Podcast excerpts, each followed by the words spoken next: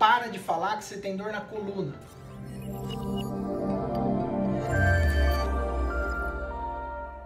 Desculpa o título agressivo, foi para fazer uma brincadeira com esse pessoal aí do Instagram que fica falando: para de fazer isso, para de fazer aquilo. Cheio de gente querendo ensinar como é que a gente tem que se comportar. E com isso a gente tem que ter cuidados. Mas eu quis fazer esse título justamente para chamar a atenção de como a nossa mente pode nos ajudar, tanto para o bem ou pode nos prejudicar para o mal. Pode trazer malefícios à sua saúde, mas também pode ter um poder de cura, poder de melhora, de revigoramento incrível. Isso não é papinho. Tem diversos estudos aí sérios que comprovam que técnicas como mindfulness, que são técnicas de pensamentos positivos e de programação mental, ajudam você a melhorar sua condição física no dia a dia, você a conquistar seus objetivos. Então, quando a gente fala, ah, eu tenho um problema na coluna, tenho um problema muito sério, minhas costas, isso é ruim.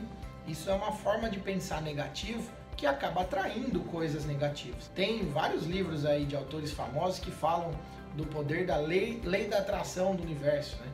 Então, isso é verdade. A gente sabe que acontece que quando a gente tem pensamentos para o bem, você atrai o bem.